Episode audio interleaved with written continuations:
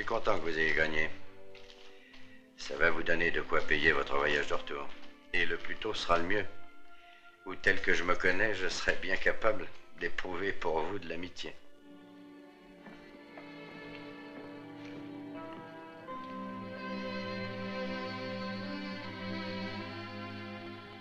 C'est l'Ouest, monsieur, quand la légende est plus belle que la réalité, imprimer la légende. C'est la traduction un peu littérale d'une réplique célèbre, celle qui clôt L'homme qui tua Liberty Valance en 1962, un film de John Ford qui, d'une certaine manière, définit la pierre tombale du western ou encadre la plaque commémorative, car ce film annonce la fin du grand western hollywoodien dans les années 60.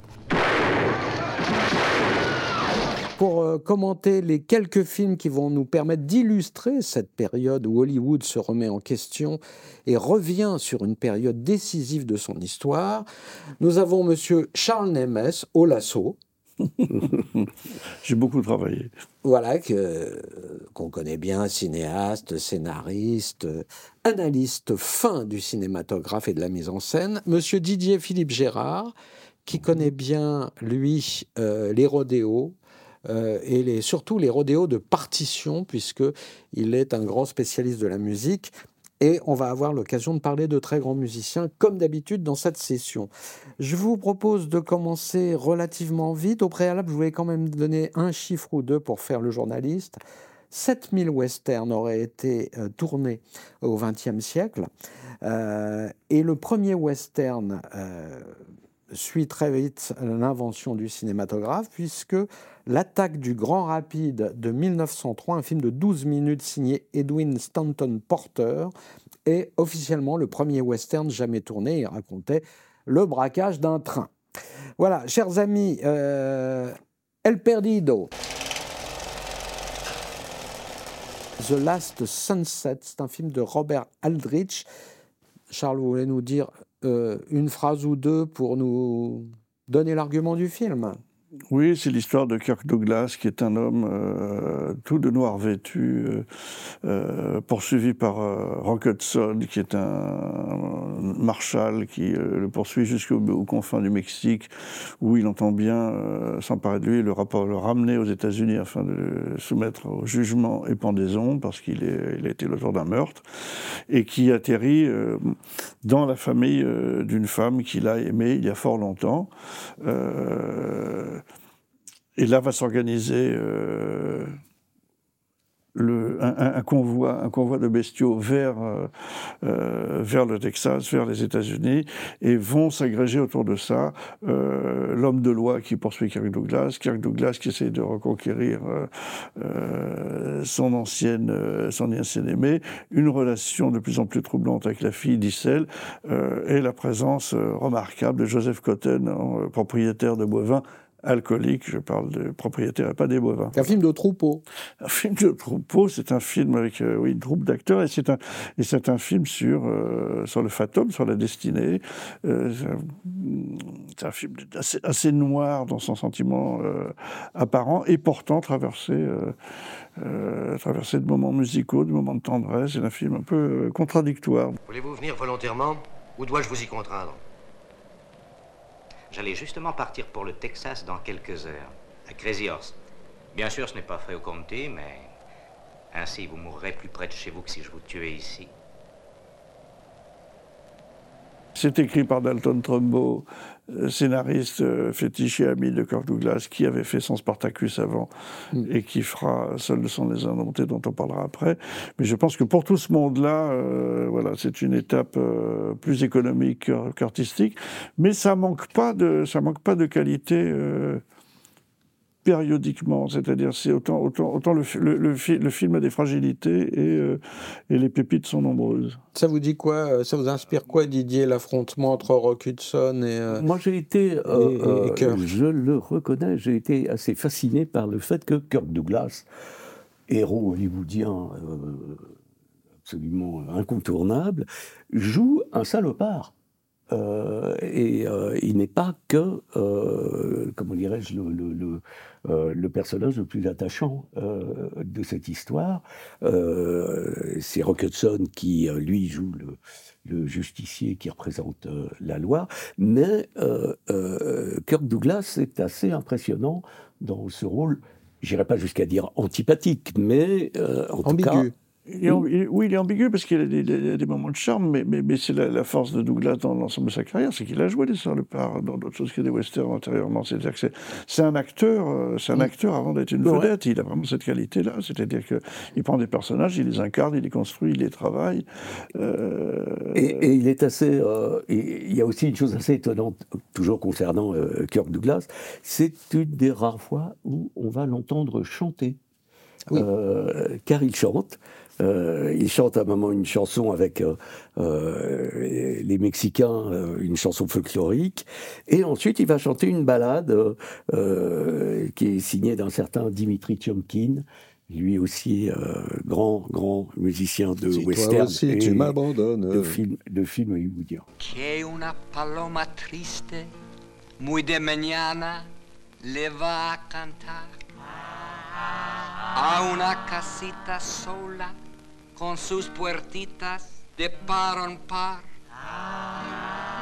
Juran que esa paloma no es otra cosa más que su alma. Précisons que Dimitri Chomkin n'a pas composé la musique du film. Non, c'est Ernest Gold euh, qui l'a composé. Ernest Gold, euh, qui est moins, évidemment, qui est moins connu, euh, mais qui avait déjà été nommé aux Oscars en 59 pour un film qui s'appelait Le Dernier Rivage, mais qu'on connaît plus pour Un monde fou fou fou. Mm. It's a Mad, Mad, Mad World, ou Exodus, euh, qui là, euh, je dirais, une euh, musique superbe qui a marqué les mémoires. C'est une carrière assez disparate quand même. on, aura l'occasion de reparler de Dalton Trumbo mm. pour un très grand film dans quelques instants, mais préciser, on peut préciser quand même qu'il y a dans le scénario un certain nombre de codes du western qui sont détournés de manière un peu originale ou pittoresque à la Trumbo, qui lui est un grand un grand écrivain, Dalton Trumbo, et qui donne de la poésie ou du vernis à des situations qui pourraient être conventionnelles. Là, euh, dans le film, quoi qu'on en pense, mais Kirk Douglas joue un, gunfighter poète, c'est-à-dire qu'il séduit les dames avec des vers, ce qui est mmh. totalement inattendu quand même dans le monde des vachers et des cow-boys et du Far West, euh, mais qui ne manque pas d'une certaine originalité. Et puis, euh, Kirk Douglas a cette capacité aussi de travailler son look, qu'on peut trouver un peu extrême dans ce film-là, puisqu'il est tout de noir vêtu avec son petit foulard, on dirait un défilé de mode quand même, euh, avec les belles bottes, etc. Euh, et il ne prend peut-être pas tout à fait conscience en tant que producteur qu'il a en face de lui Rock Hudson qui fait 1m96, alors que lui n'en fait qu'un m 75 Donc il y a quelque chose d'une disparité physique qui est assez intrigante dans le film, surtout mmh. quand ils s'affrontent euh, à coup de poing. Bon, Didier dira c'est le petit taureau contre, euh, le, contre King Kong. Mais ça fonctionne. Mais ça fonctionne.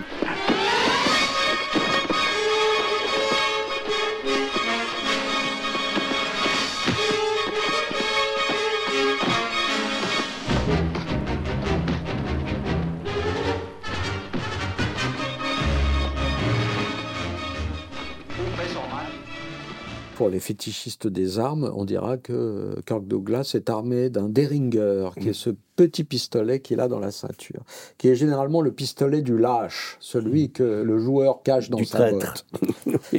1962, alors on attaque là vraiment euh, le film qui est central euh, de ce salon, d'abord parce que c'est un chef-d'œuvre, je pense qu'on peut utiliser le mot, hein, c'est un film marquant, décisif, qui, et qui euh, dans son intégrité scénaristique et dans son interprétation, mais aussi parce que il, acte de par son sujet la fin du western hollywoodien en tant que genre récurrent. Ces seuls sont les indomptés, titre français, le titre américain, le vrai, l'unique, c'est Lonely Are the Brave. Avec Kirk Douglas, Gina Rollins, Walter Matthau et George Kennedy. Et euh, en deux mots, euh, c'est l'histoire. Le film commence. Je pense que la meilleure manière de présenter le film, c'est de dire, de raconter son premier plan. Notre monteur bien aimé va peut-être le montrer. Allez-y, cher ami, c'est le moment.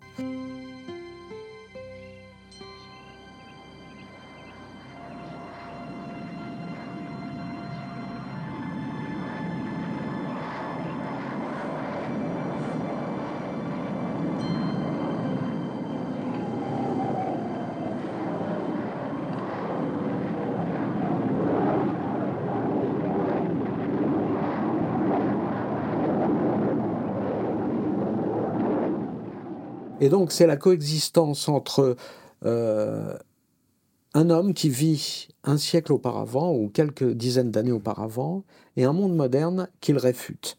Et c'est pas seulement euh, un type qui se réfugie dans une mythologie, c'est simplement l'histoire d'un homme qui refuse que le temps passe et qui s'installe dans une solitude qui est pas complètement misanthropique, mais qui est totalement rousseauiste, on va dire, et si on veut l'utiliser un concept contemporain, on dira que c'est une, une vision libertarienne du monde.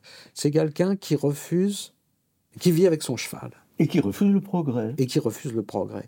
Et qui refuse l'État. Ça existe aux États-Unis toujours aujourd'hui des gens qui, qui, disent que les États-Unis n'existent pas, mmh.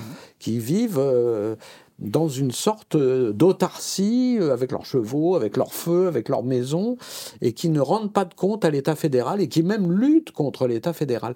Et seuls sont les indomptés racontent ça, mais d'une manière extraordinairement lyrique, euh, avec évidemment Kirk Douglas et son cheval qui est nommé Whiskey.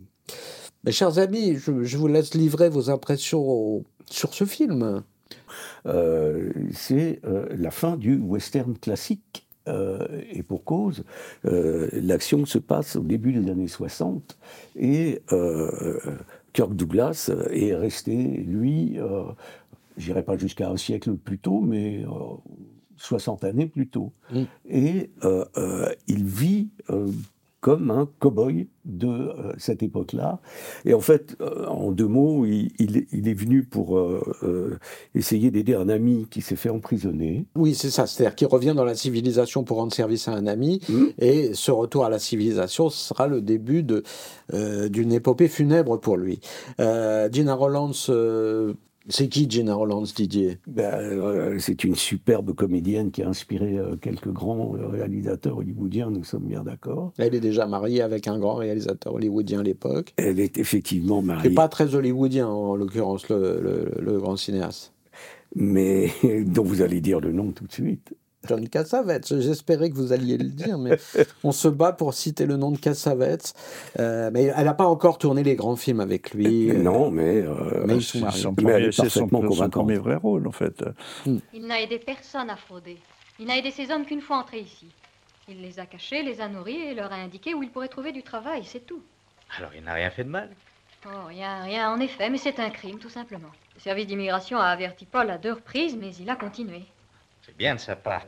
Bien sûr, c'est bien de sa part. Et résultat, pour deux ans dans un pénitencier. J'étais si furieuse que j'aurais pu le tuer. C'est un film étonnant qui, en même temps, et là je vais me permettre de citer euh, Kirk Douglas, qui est le producteur et co-réalisateur, il faut aussi le préciser, dans le sens où il n'était pas tout à fait content de ce que faisait David Miller, et mhm. qu'il euh, en rajoutait, lui, dans la mise en scène.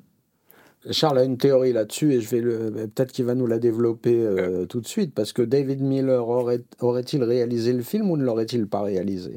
Alors, D'abord, il y a des témoignages contradictoires. Il y a ce qu'en dit Kirk Glass lui-même, qui est très, très, très préoccupé euh, de construire sa légende et d'édifier sa gloire.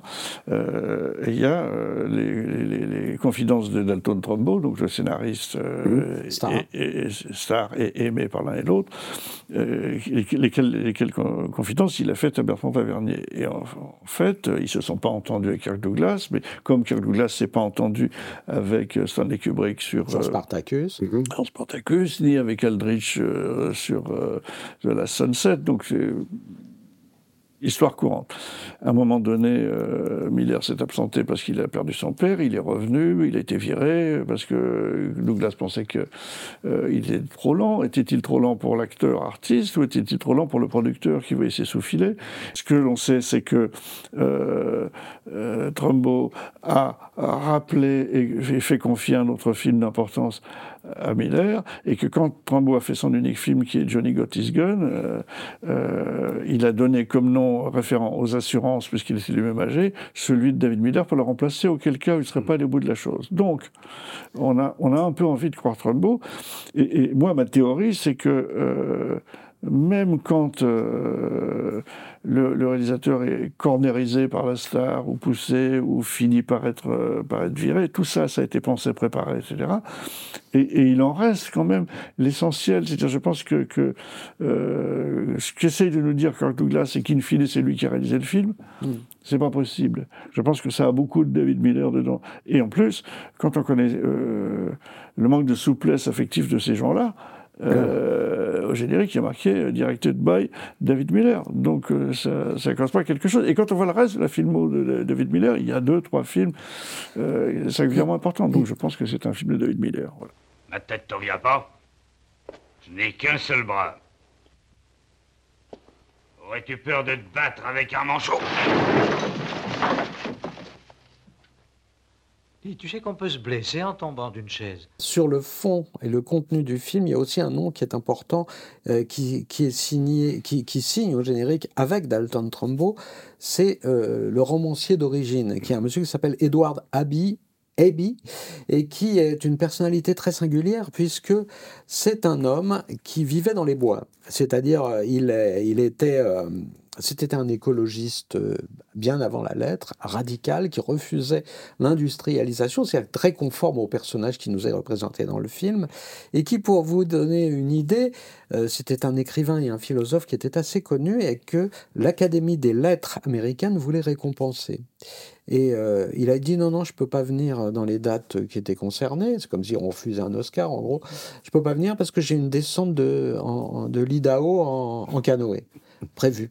Et, euh, et en fait, c'était un écologiste radical, c'est-à-dire qui était euh, non violent, mais qui réfutait euh, l'hypertechnologie, qui réfutait l'appareil industriel américain. Et c'est ce que le film raconte au fond et qui est très conforme à cette personnalité. Sur la bande originale, qui est très particulière, Didier, vous avez quelques mots à dire, puisque on a là le début d'un très grand compositeur. En l'occurrence, Jerry Goldsmith. Et ce qui est formidable, c'est que là encore, euh, euh, on est dans un basculement euh, du genre, hmm. c'est-à-dire que ça n'est pas la musique de western classique, et Goldsmith s'amuse, je n'irai pas jusqu'à dire s'amuse, c'est un peu excessif, mais en tout cas, essaye de faire passer des effets de, de, musique tout à fait classique avec des bruitages, avec euh, des instruments qui n'ont rien à voir avec l'orchestration euh, classique. Et euh, en cela, vous l'évoquiez tout à l'heure, il a très certainement inspiré un certain Ennio Morricone qui, lui, illustrera oui, bien sûr, avec tout son les films de Sergio Leone. Et c'est assez intéressant et impressionnant d'entendre effectivement tout le, le travail de, Goldsmith, qui lui est au départ un musicien classique hollywoodien. je vais citer quelques films. on a tous vu Alien, euh, ou La Malédiction, ou La Canonnière du Yangtze, euh, ou Papillon, où là, euh, la musique est. oui, il fera une carrière, il fera une très très grande carrière, mais à l'époque, il n'a que 32 ans, il n'est qu'interprète ou directeur de, d'orchestre, etc. Mais il a été recommandé parce que son talent a été repéré par un très grand qui est Alfred Newman, qui l'a mis entre les mains de, Kirk Douglas, qui était producteur du film. Euh, je voulais juste citer, avant de passer au film suivant, une réplique qui caractérise bien le film, que je dis en français car mon anglais est calamiteux comme chacun le sait. Je n'ai pas besoin de carte d'identité pour me représenter. Je sais qui je suis, dit Kirk Douglas à un policier qui l'arrête. Vous savez très bien que vous ne pouvez pas circuler sans pièce d'identité. C'est contraire à la loi. Comment les gens peuvent-ils savoir qui vous êtes? Pas besoin d'avoir de carte d'identité pour savoir qui je suis, je le sais déjà. 1966, euh, on commence à basculer évidemment dans le, euh, le crépuscule du western. Euh, c'est Rancho Bravo, le titre français, ce qui ne veut rien dire. Le titre américain, c'est The Rare Breed. C'est un film d'Andrew McLaglen. C'est un film avec James Stewart et Maureen O'Hara qui raconte quoi? Ben, qui raconte euh, l'histoire d'une femme et de sa fille, Maureen O'Hara euh, et euh, Juliette Mills, qui sont anglaises et qui sont venues aux États-Unis avec un, pas un veau, mais un taureau. Un taureau qui est un taureau anglais, qui n'a pas de cornes, alors que tout le bétail américain est cornu. Et le, le but est de- d'arriver à euh, faire des. À fourguer le taureau. Voilà, à- à- à- un croisement entre C'est un le Hereford. taureau anglais et. Hereford. Voilà, entre euh, le, euh, le taureau anglais et euh, les vaches américaines. Vous imaginez le sujet? Vous n'aurez pas beaucoup d'enchères pour ce manchot-là. Manchot? Oui, il n'a même pas de corps. C'est un infirme, sauf votre respect. Ouais, en fait, c'est l'histoire d'une c'est une histoire d'amour avec euh, handicap social. D'un seul coup, d'un côté, il y a un cow-boy et de l'autre, il y a une sorte de lady venue de Londres euh, qui gère un peu le business et qui euh, considère que le garçon sent un peu la corne. Le film est un peu handicapé, Charles, vous allez nous en parler avec votre élégance naturelle. Le film est un peu handicapé par le, le fait qu'il est à l'ancienne. Euh, oui, c'est- c'est c'est- c'est étrange. Moi, je, moi, je, trouve, je trouve ça intéressant parce que, parce que ça signale effectivement. On, on vient de parler d'un chef-d'œuvre qui, euh, qui signale le, le- le changement d'air en ne respectant rien, Mm. à commencer par l'époque. Et là, on est dans, dans les conversions, les conventions accumulées, et on sent que ça prend plus tout à fait. Et euh, donc, donc, donc ça ne sait pas, ça sait pas très bien où ça va. Alors il y a, il y a James Stewart qui a plus tout à fait l'âge de faire les cabrioles. Il y a euh, Maureen O'Hara. Et, et, euh, Juliette Mills qui ont perdu père et mari et que ça n'a pas l'air de, à part qu'elles le disent, ça n'a pas l'air de les bousculer plus que ça. Ah, ça les mais mais il y a pas, ça dans The Last Sunset aussi où euh, Joseph Cotten les quitte et puis on se préoccupe le lendemain, le lendemain quand même de beaux Oui, de et de sentiments rapide. personnels. Voilà. Mm. Donc le- la, la- mort des maris et des pères n'est pas n'est pas dans ces deux films-là très très déterminante, ce qui est un peu étrange vu de maintenant. Mais euh, voilà, c'est euh, il y a quelque chose de l'ordre du plaisir honteux, c'est-à-dire que c'est tellement n'importe quoi par moment que ça devient euh, assez délicieux. Il y a un personnage de, de, de, de ranchero écossais euh, perdu dans, un- Oui. dans une assiette Brian pleine de. Mexicains. euh, Brian voilà. Keith, oui. Ici, c'est Alexandre Bowen qui donne les ordres. Et vous, les femmes, vous écoutez ce que je dis. Est-ce que c'est clair? Vieux bouc puant, quittez vos airs de tyran. Je veux qu'on emmène ce garçon là où on pourra le soigner. Bon, vous, et vous là-bas, prenez-le. Vous, monsieur Burnett, vous pouvez donner un coup de main, non? Didier, il y, a un- il y a- il y a un nom important à signaler oui. parce que c'est les débuts, là aussi, d'une carrière gigantesque. Le début d'une carrière gigantesque, un certain John Williams Voilà. signe la musique euh, avant de devenir le musicien attitré de Steven Spielberg et euh, Qui vient a quasiment commencé- de prendre sa retraite, a commencé par euh, Les Dents de la Mer, Mm. et, euh, euh, mais qui a fait aussi euh, des films comme La Tour Infernale, euh, Il faut sauver le soldat euh, Ryan, ou Star Wars, Mm. qui a marqué aussi les oreilles euh, et la mémoire. euh, Ce qui est amusant, c'est que sur le générique, il signe Johnny Williams. il n'est pas encore lui-même tout à fait. Voilà. C'est le petit Williams encore. L'homme de la Sierra, 1966, la même année, The Appaloosa. Du Appaloosa. Appaloosa Donc, dans L'homme de la Sierra, c'est le titre français du film de Sidney G. Fury.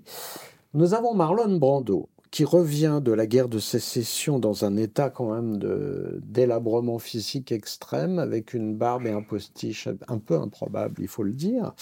Euh, et il a son cheval, qui est ce fameux Appaloosa, euh, dont il veut profiter maintenant que la paix est revenue et lancer un élevage de ces très beaux chevaux afin de passer euh, le reste de sa vie euh, dans une forme de, avec ses amis, dans une forme, dans un ranch et dans une forme de paix intérieure dont il a bien besoin puisqu'il il a combattu. Malheureusement, il va tomber sur un chef de gang mexicain qui est incarné par John Saxon et il va falloir qu'il règle ce conflit avec cet homme qui tient la région et qui a une bande de pistoleros avec lui. Et là, on avait des Mexicains gentils et qui chantaient avec des belles guitares euh, mmh. récemment. Euh, là, d'un seul coup, on a des Mexicains euh, qui sont des gunfighters et qui ne sont pas gentils du tout. Merci d'avoir tenu mon cheval. Ne recommencez pas. Ah, c'était un malentendu désolant, Seigneur. Vous connaissez les femmes, n'est-ce pas? Elle voulait un cheval sans savoir lequel choisir, mais elle a essayé celui-là. Elle m'a dit qu'il lui plaisait. Je vais lui faire ce cadeau. Je ne crois pas. Ce cheval n'est pas à vendre.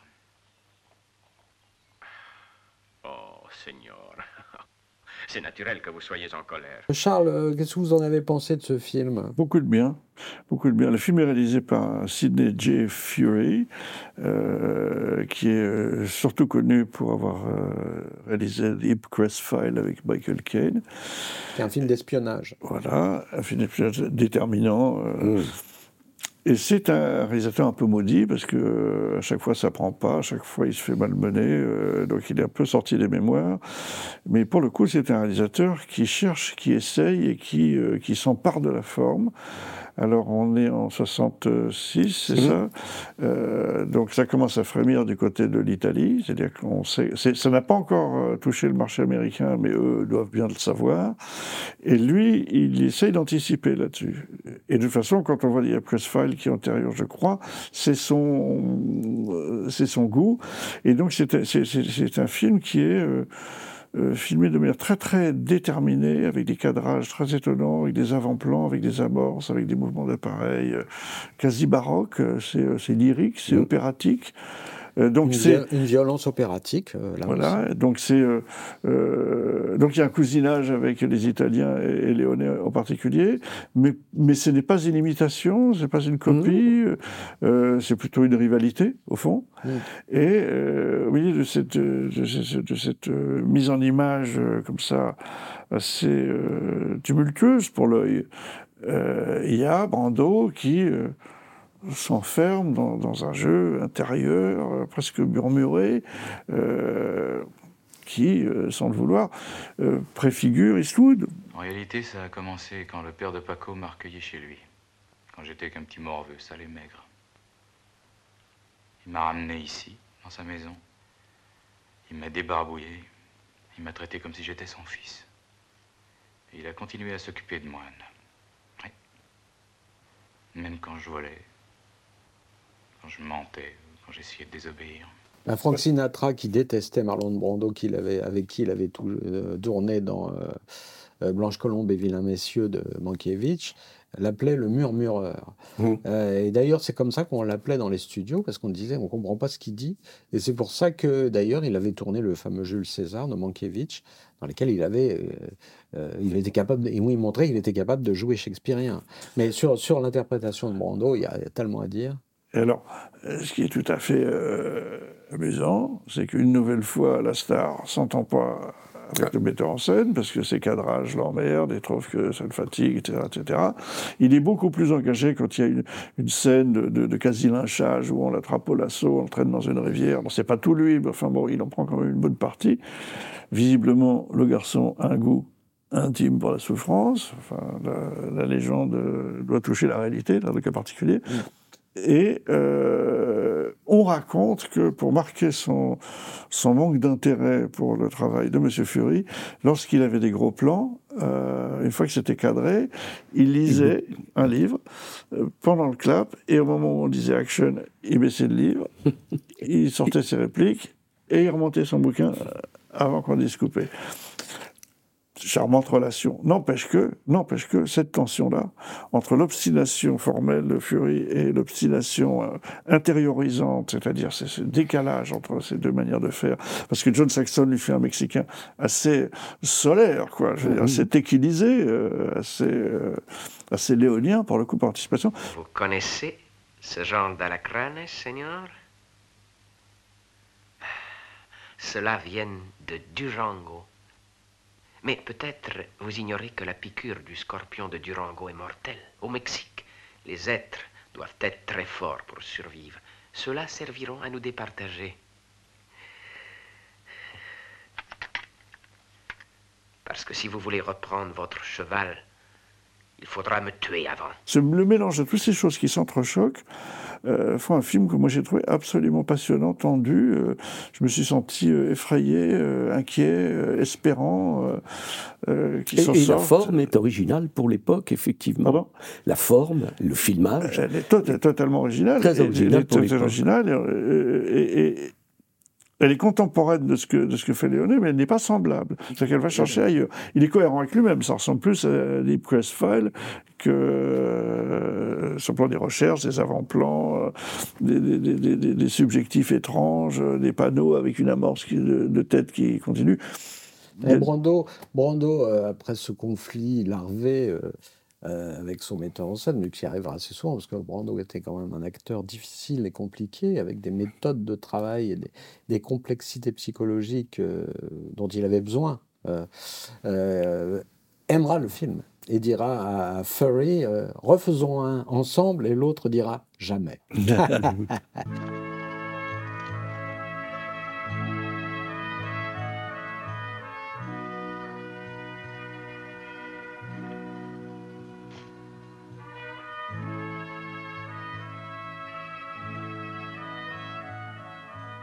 La musique, elle est signée d'un certain Frank Skinner, euh, qui a démarré beaucoup plus tôt, euh, à l'époque du cinéma euh, muet, et qui a fait un peu plus de 200 musiques de films. Euh, c'est ébouriffant. Et euh, il y en a quelques-uns de très euh, connus, comme euh, Écrit sur du vent ou euh, le, Le mirage de la vie, euh, et qui sont des films qui ont marqué, et où la musique aussi euh, a, a marqué. Et L'homme de la Sierra, le film dont nous parlons, sera, hélas, son dernier film. Il disparaîtra peu de temps après. 1967, Violence à Jéricho, encore un film qui nous interpelle par sa singularité et qui est relativement peu connu et qui a la particularité d'être euh, un, des rares, voire le seul rôle euh, maléfique de Dean Martin. Charles, vous voulez nous présenter le film euh, euh, Rough Night in Jericho Oui, pour une fois, pour une d'Arnold fois, pour- Leven. Pour une fois, le, le titre français est acceptable. Ouvrez la porte, livrez-nous McGivern. Il est mon prisonnier, monsieur Flood. Je ne le livrerai à personne. Vous protégez un meurtrier, Jess. Je ne fais que mon métier. Il sera jugé légalement. C'est son droit, les citoyens vont s'en charger dès maintenant. Bah, c'est l'histoire d'un d'un ancien shérif et de, et de son associé devenu euh, joueur professionnel qui reviennent dans, dans- dans une ville où, ils ont, où l'un des deux a exercé pour, parce qu'il a pris des parts dans une, une société de transport, de diligence. Et ils arrivent dans cette ville qui est entièrement dominée par, euh, euh, par un ancien shérif qui a pris le pouvoir, et qui est joué par, euh, Dean Martin. par Dean Martin, et qui est, qui est un, un affairiste autoritaire, euh, sanguinaire, manipulateur, euh, euh, qui a pris 51% des parts, autoritairement 51% des parts dans tous les commerces de la ville, sauf celui-ci tenu par l'excellente Gene Simmons qui, euh, qui résiste. Allons, Marie, allez-vous-en. C'est pas du tout un spectacle pour vous. Il n'y aura pas de spectacle. Le jury l'a reconnu coupable. Tout ça est légal. Dites à vos hommes de libérer McGivern. Vous allez entraver la justice, Marie. Ne faites pas un pas de plus. Dites-leur de le relâcher. On est euh, dans, ces codes, euh, ces codes de euh, la loi des voyés et les, justiciers illégaux, au fond. Plus des sentiments qui se déploient, plus l'apparition d'une certaine violence dans les combats. Oui, avec des coups de feu euh, à bout portant, quoi. des coups de euh, feu représentés. importants, il y a il y a bagarre au fouet, euh, voilà, et qui dure. Des et bagarres donc- les plus violentes qu'on ait vues à l'époque. ouais. Voilà, donc ça se, avec Oui. du sang qui se voit, euh, voilà, mais, mais on est euh, en faveur Pékin-Pas et euh, on a toujours euh, l'Italie qui frémit euh, à l'autre bout, donc donc c'est normal.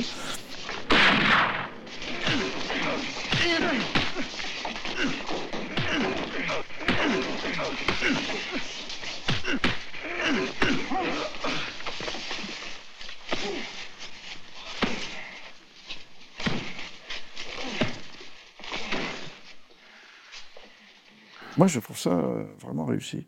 Je trouve ça réussi parce que je trouve que politiquement, la question est bien posée. Mm. Je trouve que, contrairement à ce qu'un certain nombre de critiques et d'historiens ont reproché à Dean Martin, sa suavité, sa séduction mm. rajoute à la perversité du personnage. Que, euh, Il y prend du plaisir. Euh, ben oui, et puis, puis les salauds n'ont pas forcément des gueules de salauds. Enfin, c'est plus, c'est plus troublant que ça. Et lui, il le fait. Mais il le fait bien parce qu'il le fait avec de la retenue. Il le, il le fait sur l'évidence. Et c'est pas, c'est pas, qui m'avait frappé, c'était, euh, j'oublie son nom seconde, euh, le, héros de Dallas, bien par, la, la, suite, qui ricanait toujours du mauvais, du mauvais plan qu'il allait faire, avec un fondu au noir. là, il y a quelque chose de contenu, euh, c'est très, très joliment tenu, et il y a ça en face, chez Peppard, qui est, grand, qui est blond, qui est apparemment un peu lisse, et qui a, et qui a de la colère rentrée, qui joue une sorte d'indécision politique, la plus déterminée, la plus voyante en Gene Simmons, qui est, un spécial de, femme forte et combative.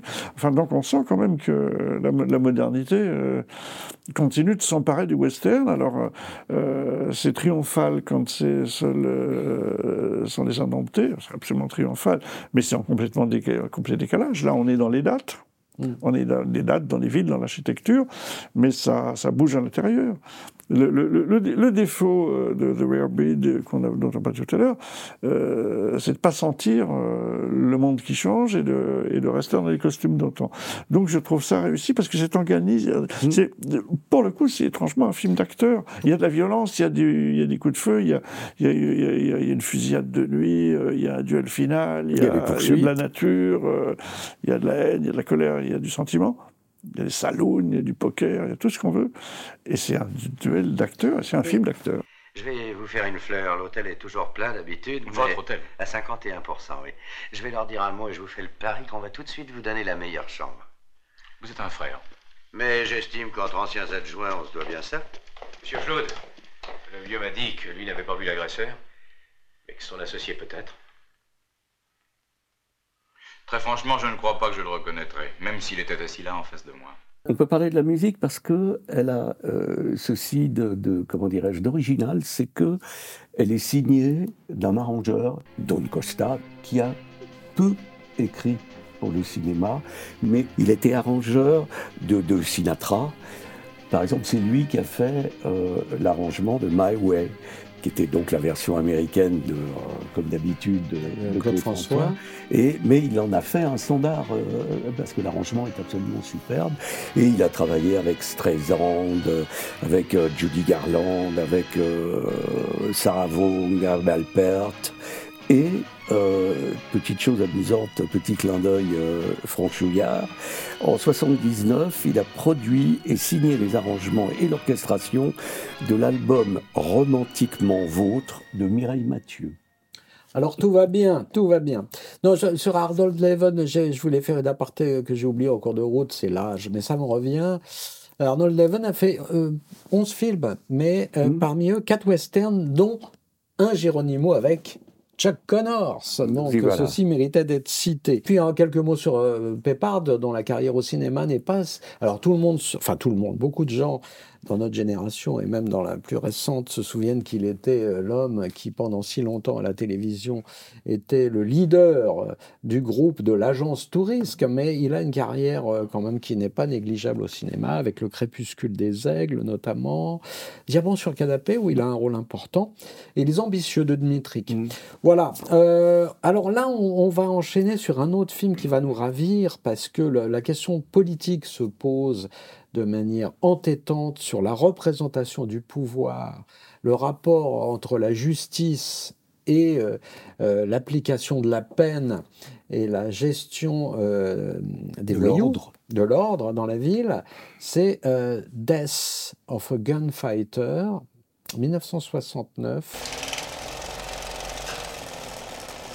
Une poignée de plomb, un film qui est signé euh, originellement, même si maintenant on sait euh, qui l'a fait, euh, d'un nom qui est Alan Smithy.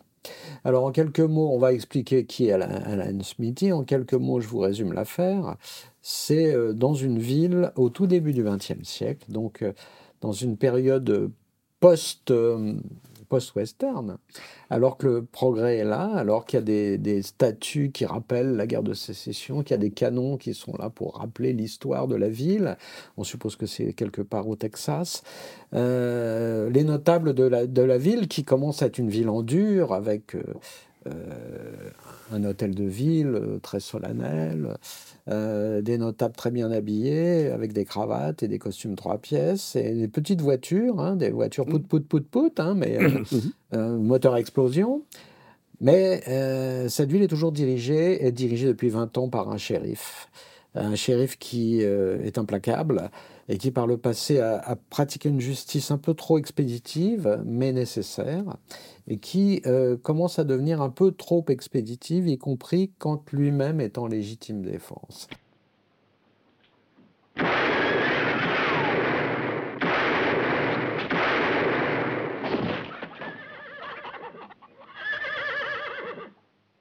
C'est comment s'en débarrasser. Le shérif est incarné par un homme euh, qui a largement dépassé la cinquantaine. Et ce film est intéressant dans la mesure où il donne à ces personnages des acteurs qui ont l'âge réel euh, des héros qu'ils incarnent. Richard Widmark a un peu plus de 5, il a 57 ans.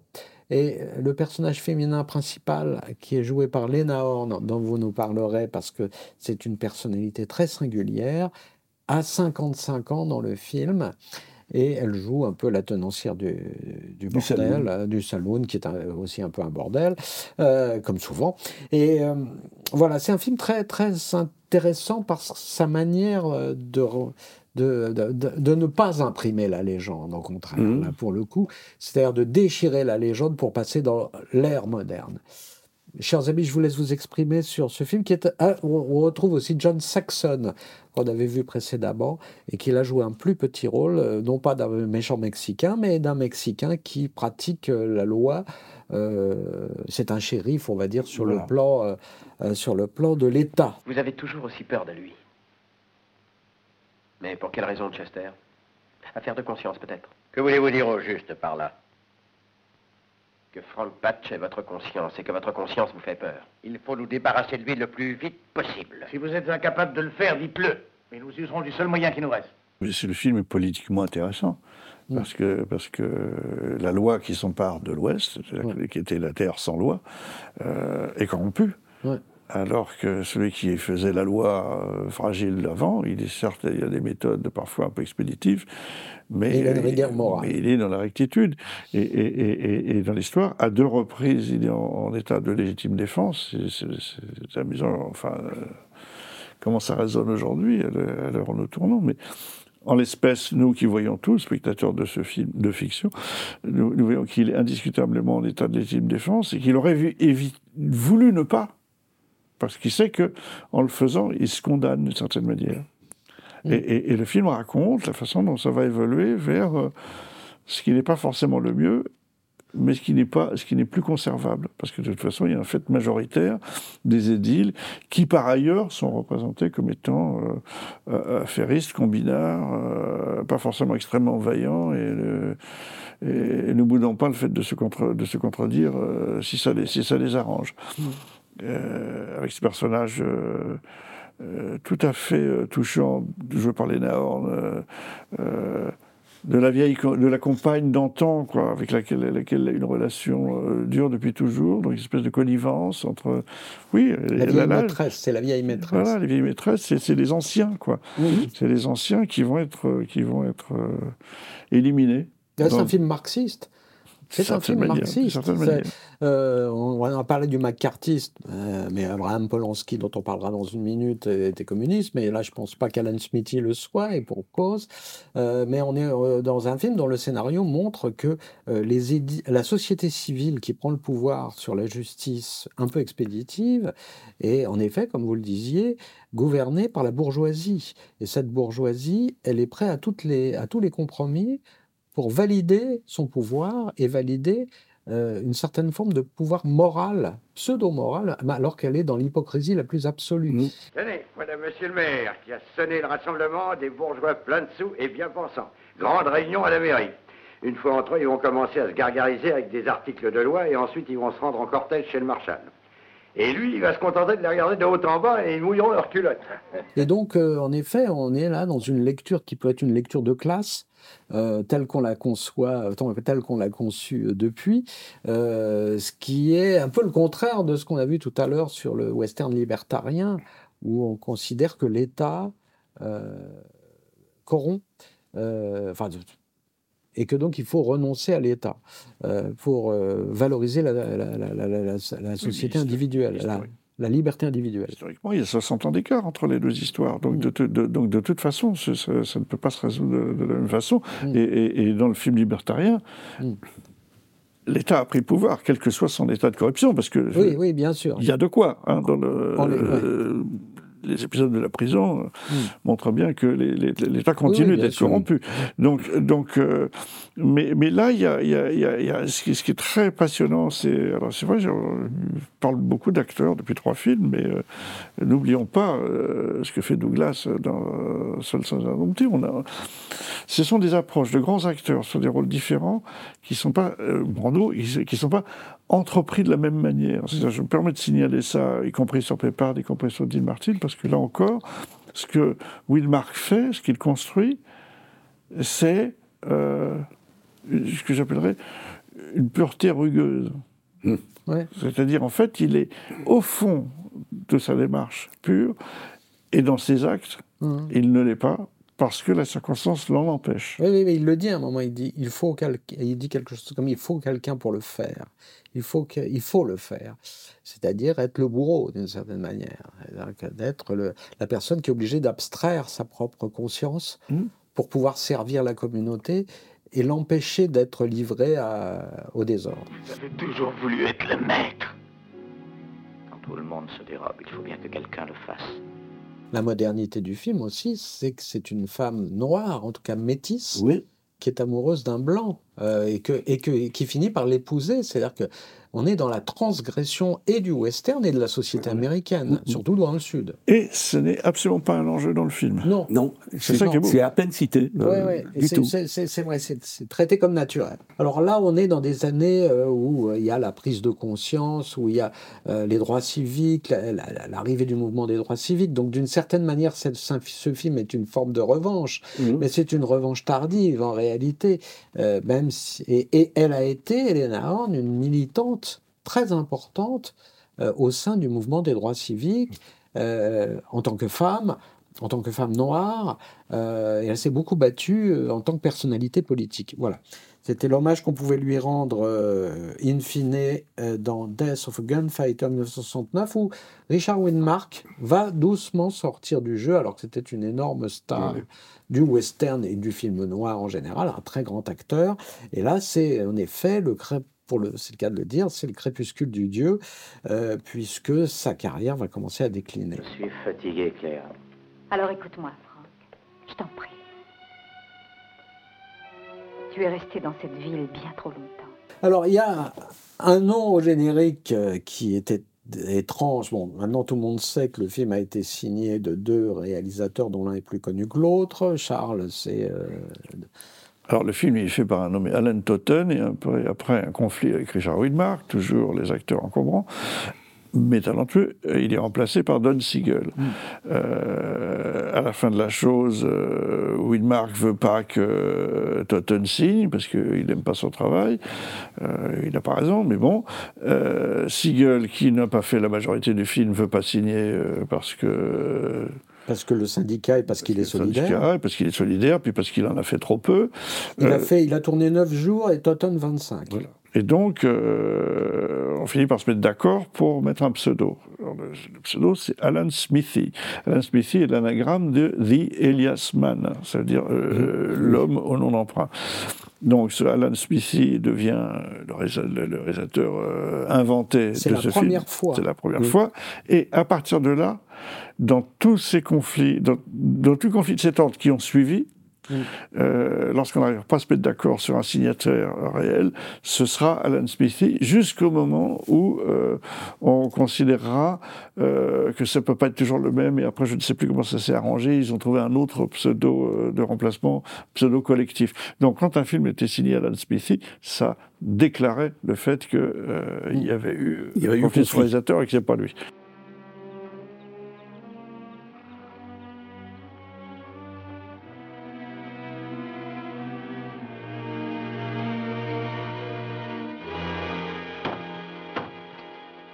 Juste pour préciser que si on a rappelé si euh, Richard Widmark a fait appel à Don Siegel pour remplacer euh, Totten, c'est parce qu'ils avaient, ils s'étaient très bien entendus sur un film important qui est Madigan, que, qui avait été tourné euh, juste l'année précédente, en 1968, par Don Siegel avec Richard Widmark, et par la suite, ça fera d'ailleurs une série télévisée dans laquelle jouera Richard Widmark. on va conclure sur un grand film qui est une date importante pour euh, comme on le disait, la fin de ce western américain hollywoodien, en tout cas comme genre récurrent. C'est Willy Boy 1969 qui est signé d'un vétéran, mais d'un vétéran qui, qui, euh, plante la croix. C'est Abraham Polanski. Willy Boy, ça raconte l'histoire donc euh, d'un Indien qui revient dans sa région natale pour, euh, en Californie euh, euh, pour épouser la jeune femme indienne qu'il aime. Or, il se trouve que le père de la jeune fille et les frères de la jeune fille sont loin d'être d'accord pour que Willy Boy l'épouse et l'emmène. les choses vont rapidement dégénérer hmm. violemment et en légitime défense, Willy Boy va un moment, il va tuer le père de sa fiancée. Franck, il faut m'envoyer un juge. Qui a été tué? Un vieil indien. L'assassin s'est enfui avec la fille de la victime. Il est complètement imbécile. Tu le connais? Qui est-ce? Un jeune indien. Ah, je croyais que tu parlais d'un blanc. Le film va énormément parler de, du euh, racisme. Euh, envers les Indiens. Et euh, le fait que euh, être indien, c'est vraiment être euh, à cette époque-là, un être inférieur. Avec cette particularité que c'est un des rares films qui montre, d'abord, c'est une période tardive oui, de l'histoire du western. 1905-1910. Voilà, c'est le début du XXe siècle, et surtout, c'est un des rares films qui montre une réserve. C'est-à-dire que je, avec l'administration de cette réserve qui est confiée à une blanche euh, qui dans le film est jouée par euh, Suzanne Clark. Suzanne Clark, euh, oui. Voilà, donc. Alors, puisque nous parlons un tout petit peu du casting, il est important de préciser que la fiancée. Alors. Willie Boy, lui, est, incarné par Robert Blake, mmh. qui deviendra une star plus tard à la télévision, plus qu'au cinéma. Et sa fiancée, c'est Katharine Ross. Et euh, le euh, shérif euh, qui va partir à la poursuite de, de Willy Boy est quand même incarné par un certain Robert Redford. Qu'est-ce qu'il y a, Benby bah, En vérité, on n'a pas une seule preuve que Willy soit passé par cette vallée. Je crois pas qu'il soit ici, voilà tout. Vous croyez? Je vous donne seulement mon opinion. Elle est mauvaise. On pourrait peut-être préciser que la même année, Robert Redford et Catherine Ross euh, avaient euh, déjà tourné euh, dans un film qui s'appelait Butch Cassidy et le Kid. On doit, on doit d'autant plus le préciser que Robert Redford, quand il tourne d'abord Willy Boy, ça n'est pas un inconnu, mais ça n'est pas du tout une star. Et mhm. les producteurs ne savent pas quoi en faire de ce film parce qu'il est atypique. Et au même moment, la même année sort Butch Cassidy et le Kid avec Newman et Redford. Qui devient un triomphe. Qui, qui contre euh, contre, l'anticipation des studios devient contre l'anticipation des studios qui n'y croyaient pas une seconde, alors que c'est là aussi un western qui se déroule à une époque où il y a des vélos, des machins, euh, devient un succès euh, international euh, pas tant à cause de Paul Newman, mais à cause du tandem et du style de George Roy Hill, de ce nouveau western qui arrive, américain, ce post-western. Et à ce moment-là, les gens se disent, ah bah oui, Redford, euh, c'est la nouvelle star, et c'est là où on pense à sortir Willy Boy avec cette légère imposture de marketing qui laisse croire que le, euh, Redford joue le rôle titre du film, ce qui n'est pas du tout le cas. Vous avez pris votre temps pour venir, shérif Cooper. J'ai téléphoné deux fois. Il y a trois types qui vendent du whisky à mes Indiens ici aujourd'hui. On ne peut rien faire contre eux, ce sont des blancs. Conduis-moi le chino. Abraham Polanski, qui signe le film, est un, un vétéran d'Hollywood.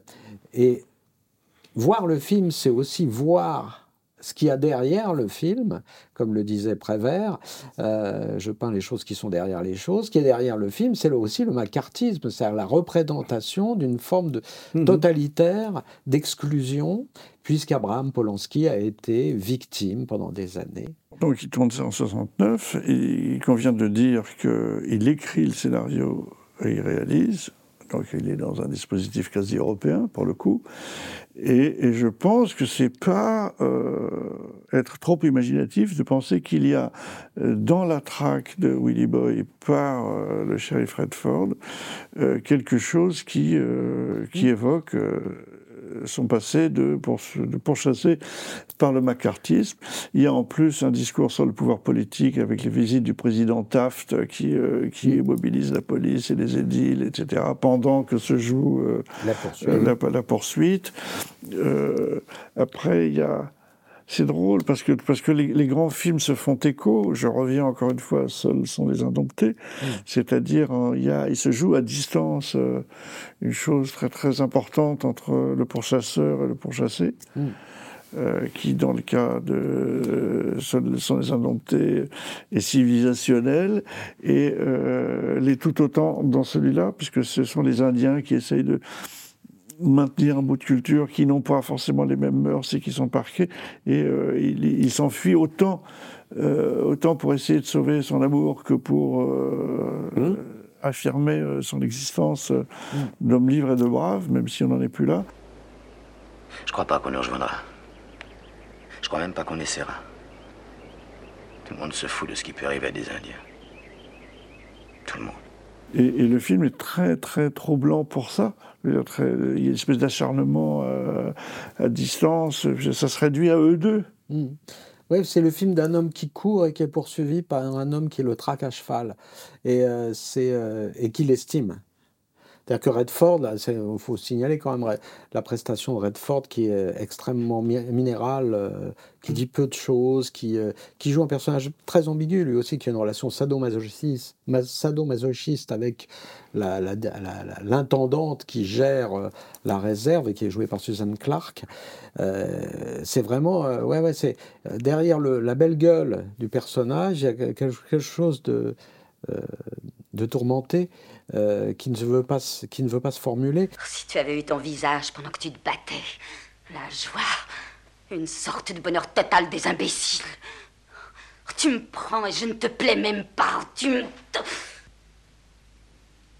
La musique est signée de Dave Grusin, euh, qui est une musique très euh, originale justement euh, pour un western, disons-le, parce que elle est superbe, elle est euh, euh, en même temps angoissante, mais attachante, mais pas très western. Il n'y a pas de, il n'y a pas de citation euh, de, euh, pour la musique elle, de très western. peu, elle est très peu mélodique, en fait. Elle est très peu mélodique, mais il y a quand même des ambiances, il y a quand même Ah des... oui. Mais elle est, elle, elle est vraiment euh, magnifique. Et puis, euh, il faut peut-être aussi euh, préciser que euh, euh, Dave Grusin, qui est un formidable musicien, euh, qui est toujours parmi nous et qui continue de travailler, euh, a signé des, une centaine de euh, bandes originales pour Hollywood, dont euh, qui est resté aussi dans les mémoires, Les Trois Jours du Condor, Le Lauréat, et plein de bijoux de ce genre. Et c'est un tout grand musicien. Il me suivent de près. Ouais, Je voudrais qu'un peu d'eau. t'en auras. Tant que t'en voudras. Ça m'en faut courir. Vas-y.